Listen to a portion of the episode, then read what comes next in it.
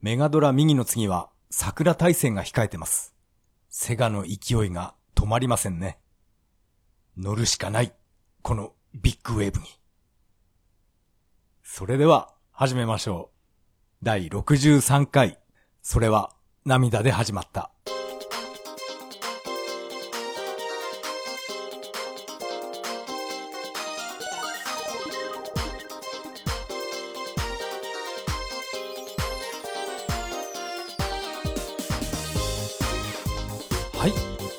改めましてこんばんは。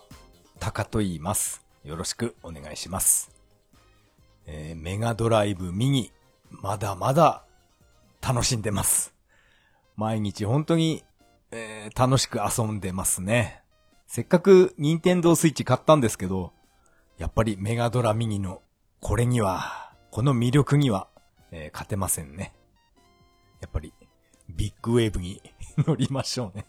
あのビッグウェーブの人、あの人ですね、えー私、まあ、栃木県ですけど、あの人、栃木県の人なんですよね。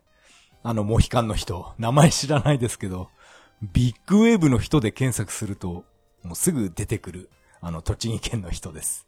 なんか、パズドラかなんかの CM も、ちらっと出ましたよね。えーえーただそれだけです。はいビッグウェーブの人情報でした。えー今回はですね、えープレステ4で発売される新桜大戦。新情報が出て、なんかネット中荒れてますね。そのことに関してお話ししたいと思います。それでは、よろしくお願いします。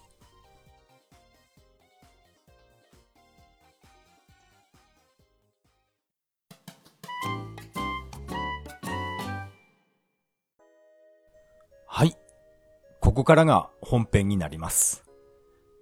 今回は新桜大戦のことを、えー話したいと思います。ちょっと前の、えーっとですね、配信、配信じゃないのかなあれは。私もネットの記事で初めて読んだんですけど、えーこの新桜大戦。これがですね、謎のキャラ、ヤシャっていうのが、えー出てきたんですね。そして、それが、どう見てもこれは、仮面つけてるけど、新宮寺桜だろうっていう、そういったことでネット上で非常に荒れていました。このヤシャっていうキャラ、もう声優さんも発表されたらしくて、あの、横山、横川？なんでしたっけ？横山さんですよね。すいません、名前。名前わかりません。あの人が、えー新宮寺桜役の声といえばあの人ですよね。で、キャラクターどう見てもこれ、体つきから持ってる剣の唾が桜模様なんですね。そういったことを考えても、もうこれ90%新宮寺桜だっていう、そういう見解なんですね、ネット上では。あと、この新桜大戦のオープニングでも、もう、えー、出てきました。この、えー、ヤシャ。この新宮寺桜と思われるヤシャですね。それと、今回、えー主役の天宮桜がもう、こう剣を交えてますね。つばずり合いみたいな感じで、二人の桜が剣を交えるオープニング。あれを見たときに、えーなんか複雑な気持ちになりましたね。どういうことなんでしょう。あと、なんか大神一郎みたいな男のキャラも、なんか仮面をつけて、あれは違うのかな？その画像もネット上で見ました。髪型がかなり違うから、あれは大神一郎じゃないのかな？そういった画像も公表されたので、もういろんなありとあらゆる、えー噂がですね、噂というか妄想というか、もうネット上溢れてますね。大神と桜はなんか悪い奴に、えー洗脳されてしまったとか、えーいろんな妄想が膨らんでますね。今回のこの新桜大戦のラスボスは、大神一郎と新宮寺桜、これなんじゃないかっていう、そういう意見が多いですね。この新桜大戦のオープニングムービー、これで、あの、神崎すみれも出てくるんですね。映るんです。その時になんか、寂しそうな、悲しそうな表情のスミレがオープニングに映るんですね。これっていうのは、え、今まで苦楽を共にした大神隊長と桜、この二人を敵として倒さなくてはいけないっていう、この複雑な心境を表してる表情じゃないかっていう、そういうね、かなり深読みしたツイッターだったかな、あれは。そういった意見も、え、読みました。なんか、なんかそれっぽいですね。あの、神崎すみれの寂しそうな表情してるんですよね。オープニングで。うん、この、この記事、この意見読んだ時にちょっと、込み上げてきましたね。私は。うん、苦楽を共にしたね、桜を、うん、敵として迎えなくてはいけないっていう。なんか、なんかこれ本当っぽいなと思って、この記事読んでました。まあ実際のところはまだわからないですよね。これはもうあくまでみんなの妄想っていうレベルですから。あれはもしかして、新宮寺桜じゃなくて、大神と桜の娘なんじゃないかとか、そういう意見もありましたね。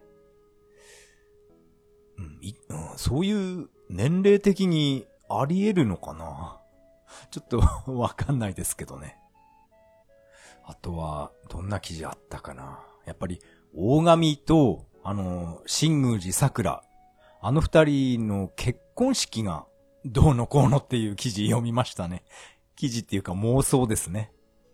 二人の結婚式やってたところに、えー、悪い奴が入ってきて、そして、大神と桜が誘拐されてしまって、で、大神一郎が、なんだろうな、なんか、人質みたいな感じにされて、で、大神を助けたかったら、この桜、お前は、えー、あいつと戦えみたいな、なんかそんな展開っていう、そういうのも読みましたね。だから、新宮寺桜が、あの、シャーみたいな仮面をつけて、そしてこの今回の、えー、主役ですね。天宮桜と、あれと剣を交えるっていう、そうなんじゃないかなっていう、そういう妄想も、えー、ネット上で読みました。みんないろんなこと考えてますね。うん、新宮寺桜の娘とかね。もう南宮寺桜なんだっていうそのコメントが多かったですね。うん、それにしても、あの、オープニングムービーの、うん、すみれの、あの、悲しそうな顔は、本当にね、なんか衝撃的でしたね。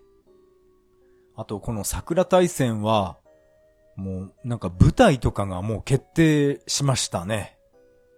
またあの声優さんたちが舞台に上がるのかなと思ったら、いやいや、なんか今回は、天宮桜役はこの人ですみたいな感じで発表されました。声優さんじゃありませんね。どうしたんでしょう？以前までは声優さんがね、舞台でやってたみたいですけど、私は 舞台とかは見に行ったわけじゃないですけど、私はゲームは好きですけど、舞台は、どうなんだろうな、面白いのかな？まあ、あれですよね。きっと東京とかに行かないと舞台っていうのは見れないんだと思うんですよね。私はちょっと、田舎育ちなので、東京が、東京に行くっていうのはかなりハードルが高いんですね。電車に乗ってかなり疲れてしまうので。どっかね、地元で宇都宮あたりでやってくれれば、えー、気軽に行くんですけどね。桜大戦の舞台。あと、この桜大戦のアニメも、えー、決定したみたいですね。ネットの記事で読みました。なんか、すごいですね。桜の勢いが。普通こういうのっていうのはゲームが発売されて、大ヒットしたら、その勢いに乗って舞台とかアニメ化するんじゃないかなって私は思ってますけど、もう、なんていうか、ゲーム発売前から決まってるんですね。舞台やりますとか、アニメ放送決定っていうのは、なんか、なんか不思議ですね。これで、このプレステ4で発売される桜大戦、思いっきり売り上げ悪かったら、どう、どうするんでしょう？舞台とか。やるのかな？確か桜大戦5の時も舞台とか予定していて、思いっきりあれ、桜大戦5、えー、ずっこけちゃって、そしてお、なんか全部中止になったと思うんですよね。桜大戦5関係のイベントが予定されていたと思うんですけど、全部、うん、なかったことに白紙になったわっていう覚えがあります。まあちょっとあやふやですけどね。桜大戦に詳しいといえばやっぱり私が必ず見ている、えー、YouTuber の第一形態、マグさんですね。あの人、あの人の YouTube もやっぱこの今回のこの桜大戦のことでなんかすごい動画アップしてましたね。ヤシャ、新キャラのヤシャについて、えーえー、口を開かなければいけないみたいな、あの、予告動画が上がってました。本当にあの人、うん。あの人の YouTube 好きなんですよね。個人的にハマってます。でも、あれですよね。一気に YouTube ガーって人気になると、なんか途中で CM とか挟んだりして、そういうことになっちゃうんですよね。あれ、嫌なんですよね。YouTube 見てて、強制的に CM がザクって入ってくるのが、あれが嫌なので、うん、ものすごい人気が出てしまう YouTuber っていうのも、ちょっと見づらいですよね。その点、この第一形態マグさんのマグチャンネルっていうのは、えー、CM が入ってないので見やすいです。CM が入ってないっていうことは、お金が入ってこないっていうことなのかな。私はその YouTuber の仕組みみたいなことはよくわかってないんですけど。一応自分でもアカウント持って、レトロゲーム、うん、アップしてますけどね。まあこれはただの私の思い出置き場として、えー、YouTube 使ってるんで、ただの物置ですね。うん、この桜大戦、気になりますね。私はこの新桜大戦最初に見たときは、うわこのグラフィック、ひどいなって、えー、ポッドキャストで 散々叩いていたと思います。何これっていう。なんか、ときめも3みたいなグラフィックだなって、ひどいこと言ってました。でも、えー、何回もこの桜大戦の、あの、番組ですね、配信を見てると、なんか、なんか良くなってきましたね。っていうか、グラフィックはもうどうでも良くなってきて、ストーリーがこれ、やっぱりいいなって、えー、引き込まれてきました。グラフィック云々よりもやっぱり内容ですよね。ゲームのストーリー。これが新しい情報が出れば出るほど、あ、なんか面白い話だなって、えー、どんどん惹かれていきました。でも私はプレステ4持ってないので、これね、これが一番問題なんですよね。桜大戦のためにプレステ4を買わなくてはいけないっていう、ここなんですよね。ニンテンドースイッチで出てくれると非常に嬉しいんですけど、今のところスイッチでは出る予定はないですよね。私はプレステ4でやりたいゲームは本当に、本当にないので、えー、あんまり、うん、欲しくないんですよね。欲しくない、買いたくないっていうのが本音ですね。でも、桜大戦はやりたいので、いや、困りましたね。プレステ4じゃなくて、桜大戦だけインストールされてる、えー、据え置きハードとか出してくれないですかね。そうすれば、喜んで買うんですけど、うん、プレステ4、やっぱ買わないとダメなのかな。これ以上ゲーム機増やしたくないっていう気持ちもあるんですよね。この新桜大戦に、もしこのヤシャっていうのが、本当に新宮寺桜、これだとしたら、もしかしたら、桜だけじゃなくて、あの、エリカとか、ジェミニとか、そういう昔のキャラももしかしたら出てくるんじゃないのっていう、そういうコメントもありましたね。うん。どうかな？出てくるかな？アイリスとか大きくなって出てくるのかな？アイリス？またアイリスのね、あのラストで私は泣いてしまうかもしれないんですけどね。あとは、えっと、桜大戦。新宮寺桜の S。そして次は、エリカ・フォンティーヌのエリカ。そして、ジェミニサンライズのジェミニ。そして今回の天宮桜の天宮。この頭文字を4つをつなげると SEGA、セガになるっていう。これはすごいですよね。これはただの偶然なのか、それとも桜大戦のスタッフがわざとこういうことにしたのか。これは、えー、っと、すごいびっくりしました。よくこれ気づいたなって思いましたね。そう、新宮寺。ね。そして、エリカ。で、ジェミニ。そして、アマミヤ。セガですよね。この4文字。いやー、これ、この記事を読んだ時に、ちょっと鳥肌立ちましたね。しかし、よくこういうことに、え、気づく人いるんですね。すごいですね。このオープニング曲、そろそろカラオケボックスに収録されましたかね？ぜひ、この新桜大戦の激定ですね。これを、えー、歌いに行きたいと思います。もちろん、一人で歌ってきます。えー、今回の桜大戦の話は以上になります。ありがとうございました。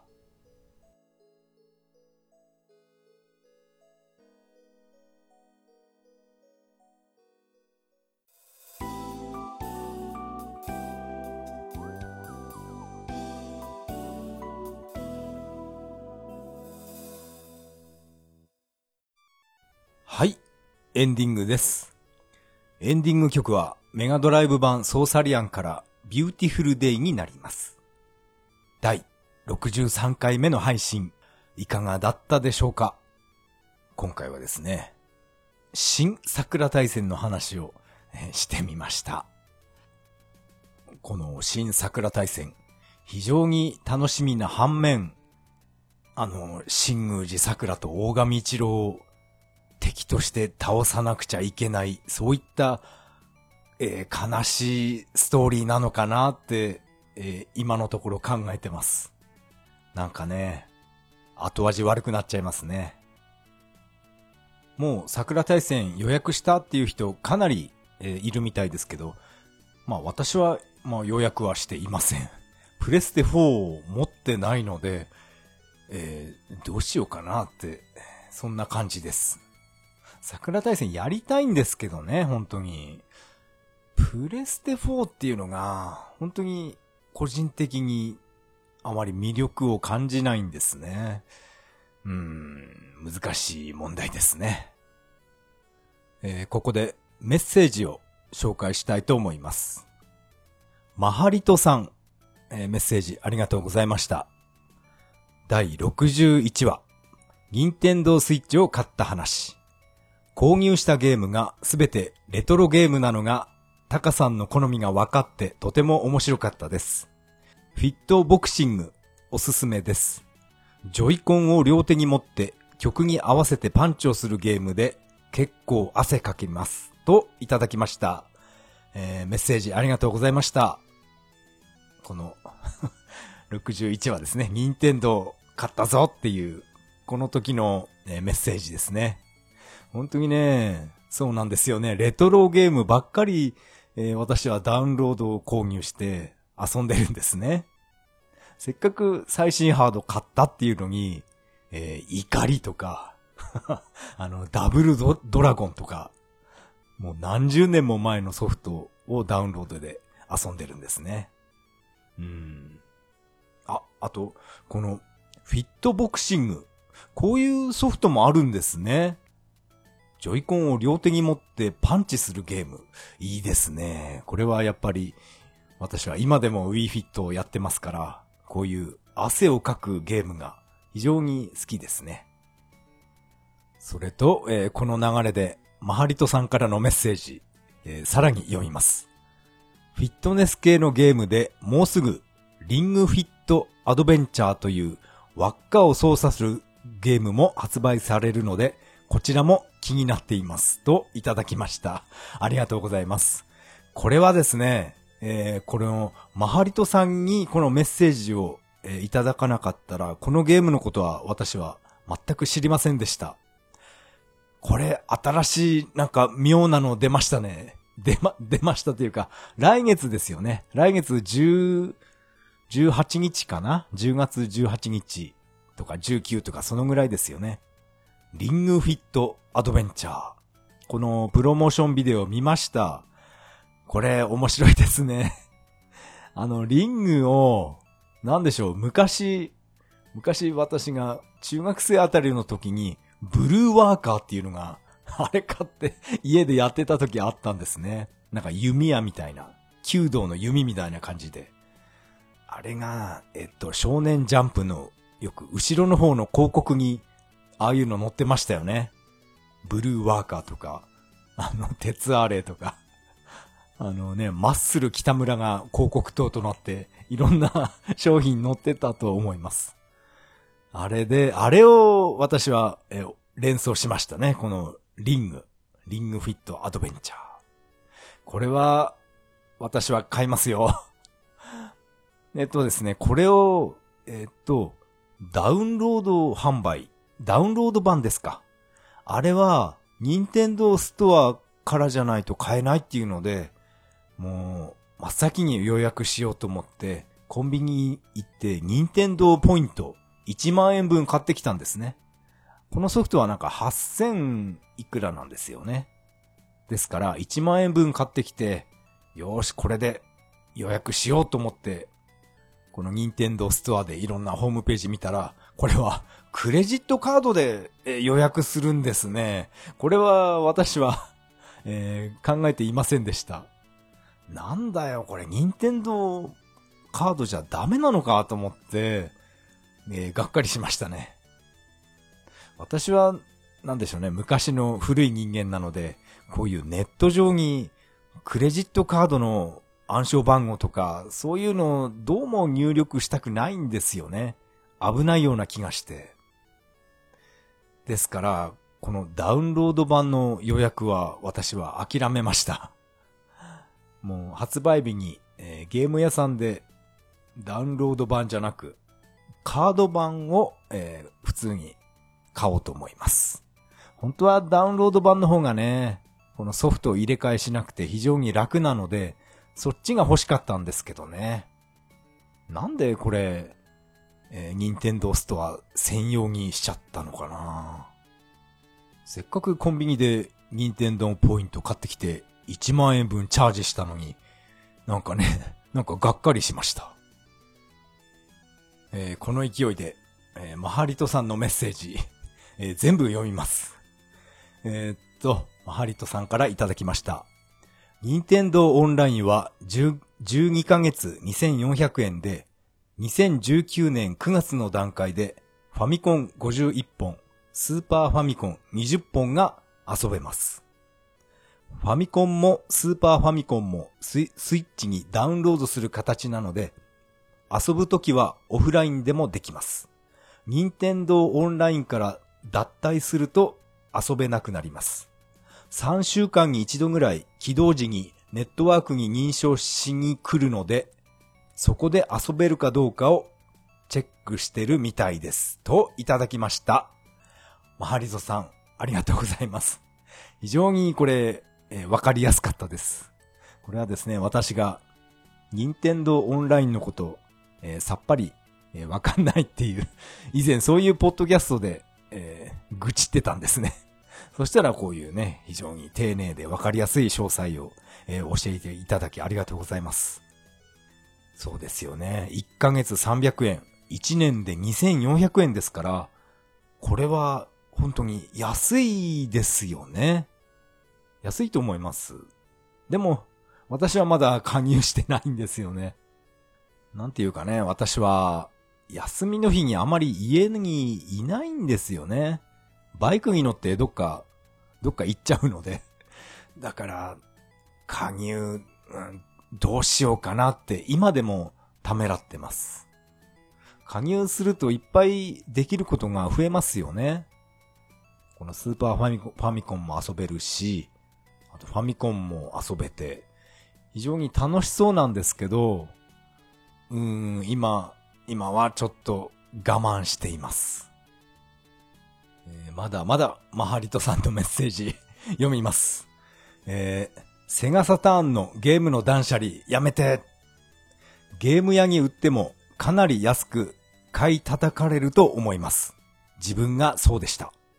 オフ会とか開催して、リスナーに直販とかどうでしょう無茶ぶりしてすいません。といただきました。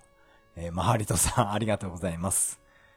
えー、これですね。セガサターンソフトの断捨離を私は今、えー、非常に悩んでますけど、うん。断捨離やめてっていう、こういうメッセージをいただくと、うん、ちょっとさらに悩みますね。確かにこれ中古屋に売っても、本当に1本10円とか1円、そのレベルだと思うんですよね。でも、もう私としては、もう5年も10年も一度も遊んでないソフトを塩漬けにしておくのもなんかかわいそうだなって思って、それで手放す方向で今考えていたんですけどね。悩みますね、本当に。本当にね、この、私は定期的に、なんか部屋中を断捨離したくなる、そういう病気にかかってるんですね。セガサターンソフトだけじゃなくて、もういっそのこと Wii U も、もう本体ごと全部売っちゃおうかなって考えています。あれだけハマっていたゼルダの伝説ですけど、もう Wii U 版は売って、そしてスイッチ版を新しく買おうかなっていう、そういう考えでいます。どう、どうしようかな。私が Wii U で、えー、面白いって思ってるのは、ゼルダと、あと、絵心教室ですね。あの二つぐらいしか、もうプレイしてないですね。あと Wii U で持ってるのは、な、何かな。任天堂ランドとか、多分その辺ですね、マリオメーカーとか、5本ぐらいしか私はもう Wii U は持っていません。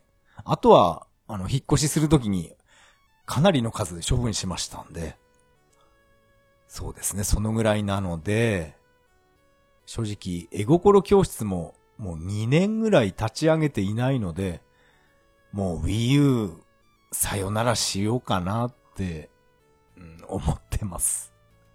この大量のサタンソフト、うん、誰かもらってくれる人いればいいんですけどね。そうすればもう、これはもう、プレゼントしましょう。もう郵送は無理ですね、これは。全部で、え ?30 キロ、40キロぐらい重さあると思うんで、なんか、送るの面倒なんで、誰かね、こう、もらってくれる人が、取りに来てくれると嬉しいんですけどね。そんな都合のいい人はいないですから、どうしますかね。もう少し、もう少しだけ悩んでみますか。えー、マハリトさんメッセージ、えー、いつもありがとうございました。メッセージは以上になります。このポッドキャストでは皆さんからのメッセージをお待ちしています。シーサーブログの投稿フォーム、またはツイッターからハッシュタグ、それは涙でとつぶやいていただけると大変励みになります。えー、最後に、えー、雑談でもしますか。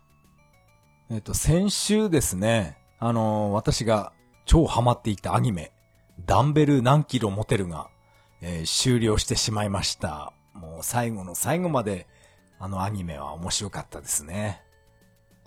そしてですね、あのアニメとコラボした、あの、食堂ですね。街遊びカフェ。あそこへ私は、えー、東京の中野ですね。電車に乗って行ってきました。行ってきたんですけど、もう、整理券持ってない人は入れませんっていうことで、もう何しに東京に行ったのかなっていう、そんな状況になってしまいました。いろいろツイッターを、過去のツイッターを見ると、なんか朝7時、8時からもう店の前に並んでるみたいな、そんなツイートを見たんですね。そういうことをしないと、あのお店入れないんだなっていう、それが驚きました。私が行ったあの、16日月曜日、敬老の日ですね。あの日は、ちょっと小雨がパラついてて、天気悪かったんですね。こんな天気が悪いんだから、きっとあのレストランガラガラだろうなって私は勝手に 想像してたんですけど、いやいやいや、とんでもないですね。整理券持ってない人はダメですっていう張り紙が貼ってあったんですね。いやー、なんか、お店の人にもちょっと話聞いたんですけど、もうグッズを買うだけでも、もう何時間も並んでる状態ですって言われたんですね。それ、グッズ買うだけで並んでるんですから、そのレストランでダンベル関係の料理を食べたいなんていうことはもう無理ですよね。整理券 整理券しかも持ってないですから、あの料理食べたかったなあの、マチオの6パックじゃない、6LDK パフェ。あれ食べたかったんですよね。あと、響ちゃんの焼肉定食とか、いろんなのメニュー、このメニュー面白そうだなってツイッターで見てたんですけど、やっぱりね、東京っていうのはすごいですね、人が。人がものすごくて、もう電車の中でも私は、えー、辛かったですね。知らない人が電車で、両側、自分の両側に座るっていうのは、なんか私は、あの、ストレスを感じるんですね。すごい、東京は、東京は人がすごいですね。私はやっぱ田舎の方がのんびりとしてて好きです。そしてこのダンベル何キロも持てる。このコラボしてたカフェは終了しまして、そうしたら今度は、やっぱりこれも東京なんですけど、筋肉食堂っていう、その食堂がこのアニメとコラボするらしいんですね。多分今もコラボ中です。そこでも、このダンベル関係のメニューを食べることできるんですけど、これ全部店舗、店舗が東京にしかないんですね。多分この筋肉食堂っていうのも大人気で、整理券がないとこの食事なんかできないんだろうなって、えー、私は思ってます。なんでこれ筋肉食堂っていうのは東京にしかないんですかね。どこかどこかいろんなとこね、やっぱり栃木県は宇都宮ぐらいしかちゃんとした街がないんですけど、宇都宮に作って欲しかったですね。宇都宮で検索してみたんですけど、筋肉食堂じゃなくて、筋肉レストランっていうのが検索で引っかかりましたね。こんな店あったんだと思ってね、Google マップで見てました。あれは宇都宮の競輪場通り、まあ、まあいや、マイナーな話になりますね。宇都宮の競輪場通りって言っても誰もわかんないですよね。あの辺に筋肉レストランっていうのがあるみたいですね。これは、このアニメとは何の関係もありません。多分これはすんなり入れるお店だと思います。うん。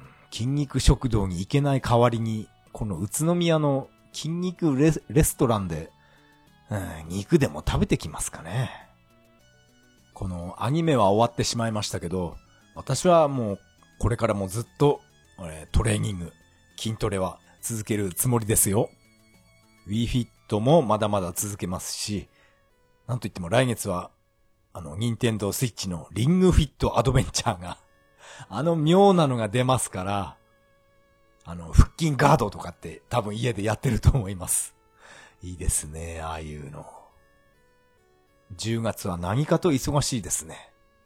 10月はですね、まあこれはゲームの話じゃないですけど、私が大好きなドラマ、安倍博士のドラマ、結婚できない男の続編、まだ結婚できない男っていうのが、来月10月にスタートします。このドラマ、前作もすごい面白かったんですよね。なんかまるで自分のことのようなドラマだったんですよね。部屋が汚れるから絶対に人は入れないとか、そういう偏屈なドラマなんですね。安倍博士がそういう、えー、役なんですけど、結婚なんかしたら自分の給料好きなように使えないじゃないかとか、結婚するメリットなんて何一つないだろうっていう そういうね、変な男のドラマなんですけど、まあ私も、ね、まあ、もうずっと独身ですから、なんとなくわかるんですよね。このドラマで安倍博士が自分の部屋で一人で静かにあの人生ゲームやってるシーンがあったんですね。一人でブツブツ言いながら。そういう私も部屋で一人でですね、スーパーファミコンの桃鉄やってたりするんですよね。うーん、なんか、なんか他人事には思えないんですよね、このドラマ。桃太郎電鉄で、この、タカ社長と、相手はコンピューターで名前つけて、当時、長谷川京子が好きだったんですね。長谷京社長とか、対戦相手、ね、名前つけて、一人で部屋でやってましたね。えー、暗いおじさんですね。まあ自分で言うのもなんですけど。このドラマの安部博のように私は、私も本当に一人でどこにでも行っちゃいますね。このバスツアーとかにも私一人で行って、あれは福島県の桃狩りツアーとか、普通に一人で、えー、参加して行ってきましたね。もう何年も前の話ですけど。